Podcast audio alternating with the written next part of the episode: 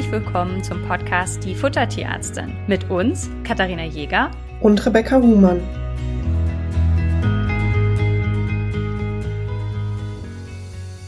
Bei einigen Kennenlerngesprächen wurde ich in letzter Zeit gefragt, ob wir im Rahmen der Ernährungsberatung denn auch konkrete Produkte empfehlen. Und das kann ich ganz klar mit Ja beantworten, denn ansonsten würde euch die Beratung gar nicht mehr so viel bringen. Es ist natürlich wichtig, dass ich durchrechne, welche Produkte benutzt werden. Wir packen konkret Links in die Rationen mit rein. Und ich kann die Frage aber total verstehen, denn hier im Podcast nennen wir ja überhaupt keine Produktempfehlungen. Ne? Und ähm, ja, weil es halt einfach auch keinen Sinn ergibt, weil es nicht pauschal das eine Futter gibt, das für alle perfekt geeignet ist. Und es kommt im Rahmen der Ernährungsberatung tatsächlich vor, dass eine Familie mit einem Futter kommt, nennen wir das jetzt einfach mal Futter A, und die andere Familie kommt mit Futter B.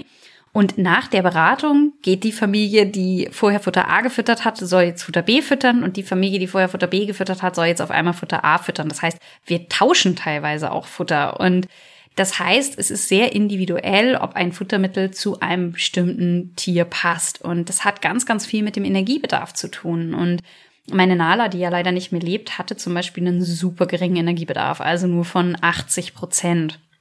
Das heißt, was meine ich eigentlich, wenn ich von 100 Prozent Energiebedarf spreche? Es ist so, dass man den durchschnittlichen Energiebedarf berechnen kann. Der ist ermittelt worden und die meisten Hunde haben auch das Lehrbuch gelesen und halten sich an diese 100%. Prozent. Das heißt, wenn ich nicht weiß, wie hoch der Energiebedarf eines Hundes ist, gehe ich immer erstmal von 100 Prozent aus. Woher weiß ich jetzt also, dass Nala gar nicht mal 100 Prozent hatte, sondern maximal 80 Prozent, teilweise sogar darunter? Und zwar habe ich mir angeguckt, wie viel Kalorien nimmt Nala denn jeden Tag auf und hält damit ihr Gewicht. Und wehe, ich habe ihr ein paar Kalorien mehr gegeben, dann ist die sofort auseinandergegangen wie so ein kleiner Hefeklops. Das heißt, ich habe ermittelt, dass der Energiebedarf, mit dem Nala perfekt ihr Gewicht hält, ihr individueller Energiebedarf ist. Das gleiche habe ich bei Lemon gemacht und Lemon ist bei 120 bis 130 Prozent. Und Thala, die Hündin von Rebecca, ist noch darüber. Und wenn ihr euch jetzt mal überlegt, ich würde Nala oder ich hätte damals Nala und Lemon das gleiche Futter gegeben, dann hätte es durchaus passieren können, dass Nala eine Unterversorgung hat, also dass einige Nährstoffe einfach zu knapp sind, denn sie hätte ja auch deutlich weniger Futter bekommen, als der Hersteller so im Großen und Ganzen geplant hat. Andersrum hätte Lemon eine deutlich größere Menge gebraucht, um ihren Energiebedarf zu decken und damit hätte es sein können, dass einige Nährstoffe deutlich zu viel gewesen wären. Das heißt, in der Detektivsuche nach dem richtigen Produkt für euch ist die allererste Frage immer, wie hoch ist denn der Energiebedarf eures Tieres? Bei Katzen kommt es mitunter sogar zu noch größeren Schwankungen. Also ich habe teilweise Wohnungskatzen, die haben nur 50 Prozent des durchschnittlichen Energiebedarfs und dann gibt es aber auch Katzen mit viel Auslauf, die 120 Prozent haben. Ja, das heißt, das ist natürlich eine riesen Unterschiedsspanne und dass ich da für die beiden Fälle nicht das gleiche Futter nehmen kann, liegt natürlich auf der Hand. Und dann ist es so, dass natürlich auch das Futter für euch beschaffbar sein muss. Ja, also es muss ne, der eine möchte das lieber im Laden um die Ecke kaufen, die anderen wollen das lieber online kaufen. Dann habe ich natürlich auch Kunden aus der Schweiz oder in Österreich, da habe ich natürlich auch andere Möglichkeiten oder andere Optionen. Und es kommt durchaus vor, dass Leute mit einem Produkt auch in die Beratung kommen, das ich noch gar nicht kenne. Ja, also der Markt ist so groß, dass ich auch da gar nicht alle Produkte kennen kann. Und ich habe aber dann die Möglichkeit, euch zu sagen, ob das Produkt, das ihr bisher nutzt, in Ordnung ist oder nicht. Und das ist eine ganz einfache Mathematikaufgabe.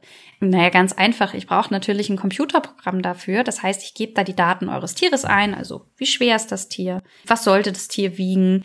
und wie alt ist das Tier. Und dann wird für mich berechnet, wie viel Nährstoffe euer Tier jeden Tag bekommen sollte.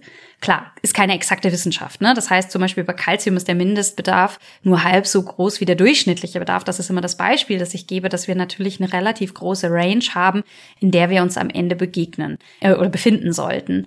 Und das ist auch der Grund, warum natürlich auch mehrere Futtermittel für ein Tier in Frage kommen. Ne? Also alle Futtermittel, die den Nährstoffbedarf so decken, dass wir keine massive Überversorgung und keine massive Unterversorgung haben, sind geeignet.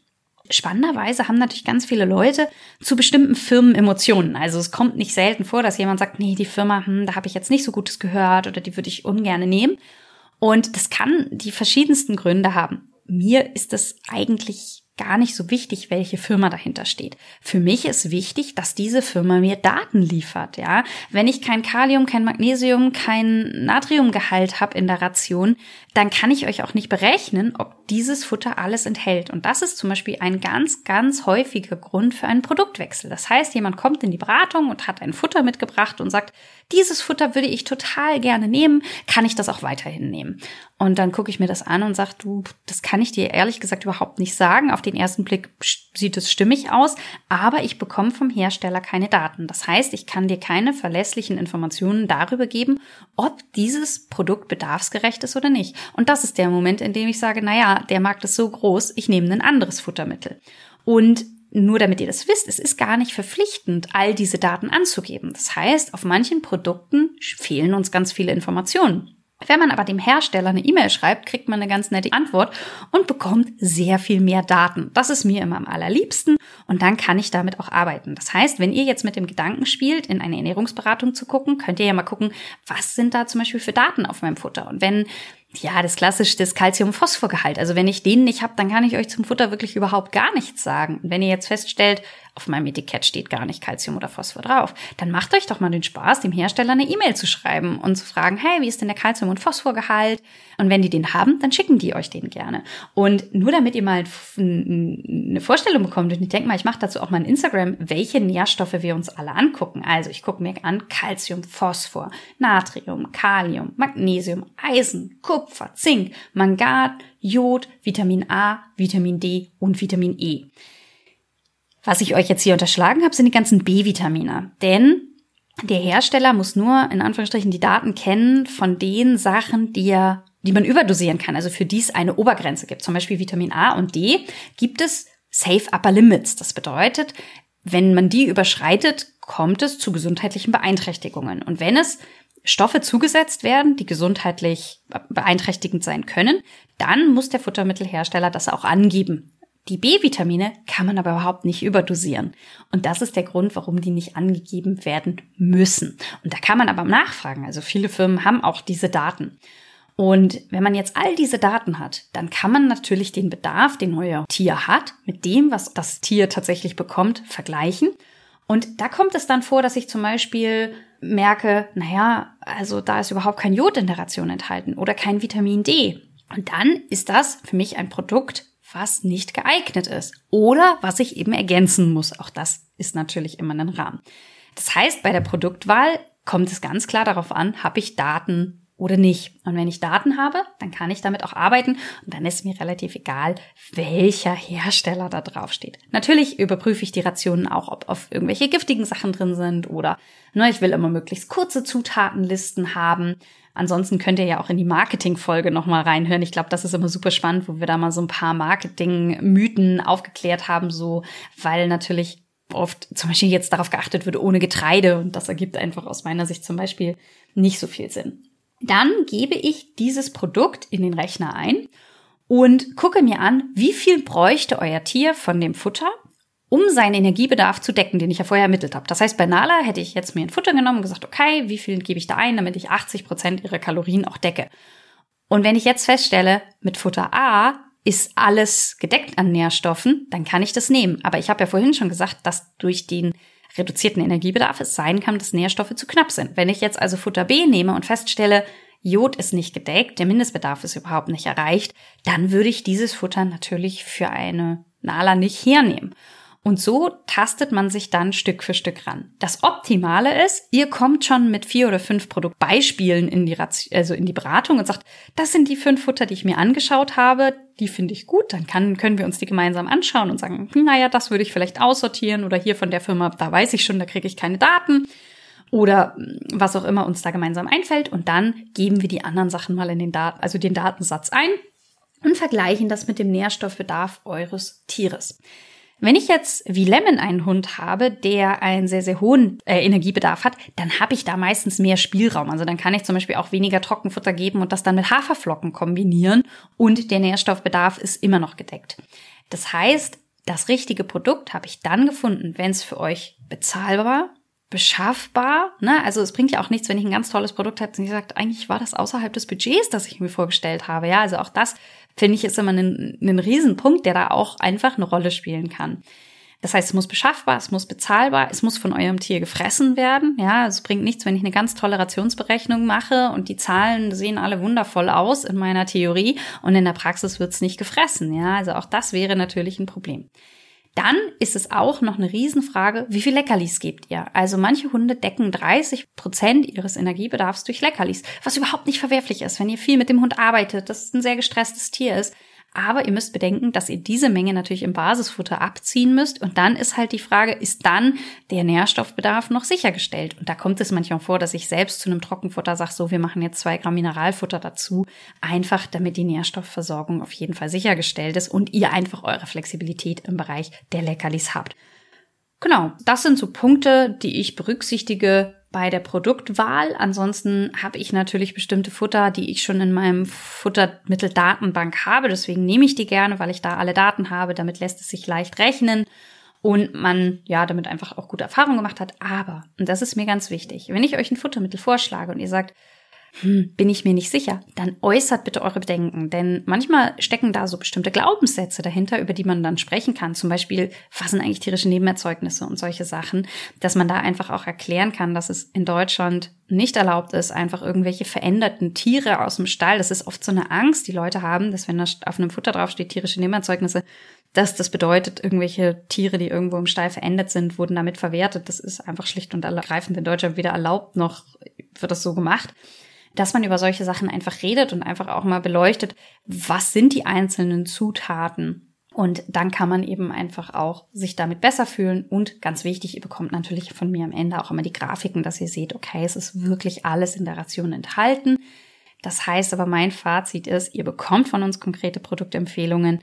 Und das Spannende ist, dass ich natürlich auch auf der anderen Seite sitze. Ne? Ich bin gerade dabei, ein erstes Nassfutter zu entwickeln, weil ich einfach mit dem Nassfuttermarkt so ein bisschen an meine Grenzen komme und oft nicht das finde, was ich gerne hätte. Und da die Auswahl an Produkten, die in Frage kommen, oft sehr, sehr klein ist. Das heißt, dass da im Hintergrund sehr viel läuft. Und da kann ich dann natürlich schon sagen, naja, das Produkt, was ich gemacht habe, ergibt Sinn. Aber auch, ich habe ja auch Mineralfutter entwickelt und es kommt auch vor, dass ich dann an bestimmten Rationen Mineralfutter von Kolleginnen nehme, weil ich sage, das passt besser in die Ration.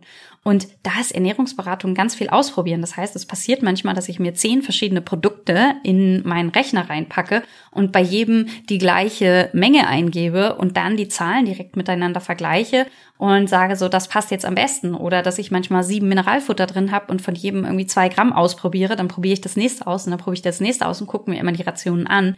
Und dann, wenn die Zahlen stimmig sind, sage ich so, das ist jetzt für dich das perfekte Mineralfutter. Kann aber sein, dass es bei dem anderen besser passt oder äh, ihr ein Produkt mitgebracht habt und ich sage, naja, ganz optimal finde ich es nicht, aber aus Nachhaltigkeitssinn solltet ihr es aufbrauchen und danach können wir ja immer noch mal was anderes kaufen. Und so kommen wir dann einfach auch zu der ja, Empfehlung von Produkten, dass ich einfach da ganz konkret sage, das oder das Futter würde ich nehmen. Das heißt, wer bei mir in der Fertigfutterberatung ist, der bekommt Links Aktuell ist es zum Beispiel so, wir hatten ja lange Reinfleischdosen in der, im Shop. Die sind momentan leider ausverkauft, weil mich der Lieferant hat hängen lassen. Auch das hat natürlich ganz viel mit Produktentwicklung zu tun und mit Produktempfehlung. Solange wir keine haben, kriegt jeder in seinem Gutachten drei bis vier Links von anderen Shops, wo man die wunderbar bestellen kann, damit ihr einfach auch da auf der sicheren Seite seid, dass ihr das kauft, was so ist, wie ich mir das im Rahmen der Beratung vorgestellt hat. Denn das minimiert Fehler. Ja, im Rahmen der Ernährungsberatung schauen wir uns also Produkte an, die mitgebracht werden. Manchmal lasse ich die in den Rationen drin, gerade wenn sie gut vertragen werden, ich alle Daten habe. Ja, warum soll ich da jetzt groß irgendwie was umändern? Wenn aber ich nicht alle Daten habe, dann behalte ich mir auch Futterwechsel vor und die erklären wir dann aber auch und besprechen das. Und das heißt, ein Großteil der Ernährungsberatung ist eben diese detektivische Suche nach dem einen richtigen Futter, das es dann leider doch immer nicht gibt. Aber ich hoffe, ich konnte euch ein bisschen Einblick geben, wie ich das mache und vielleicht auch nochmal erklären, warum wir hier nicht sagen, das und das Futter funktioniert für alle. Ja, weil es einfach da ein bisschen komplexer ist. Genau, guckt doch einfach mal auf eure Verpackung drauf. Ähm, zum Beispiel steht da Calcium angegeben, steht da Phosphor angegeben. Und dann wünsche ich euch einen schönen Tag. Bis dahin.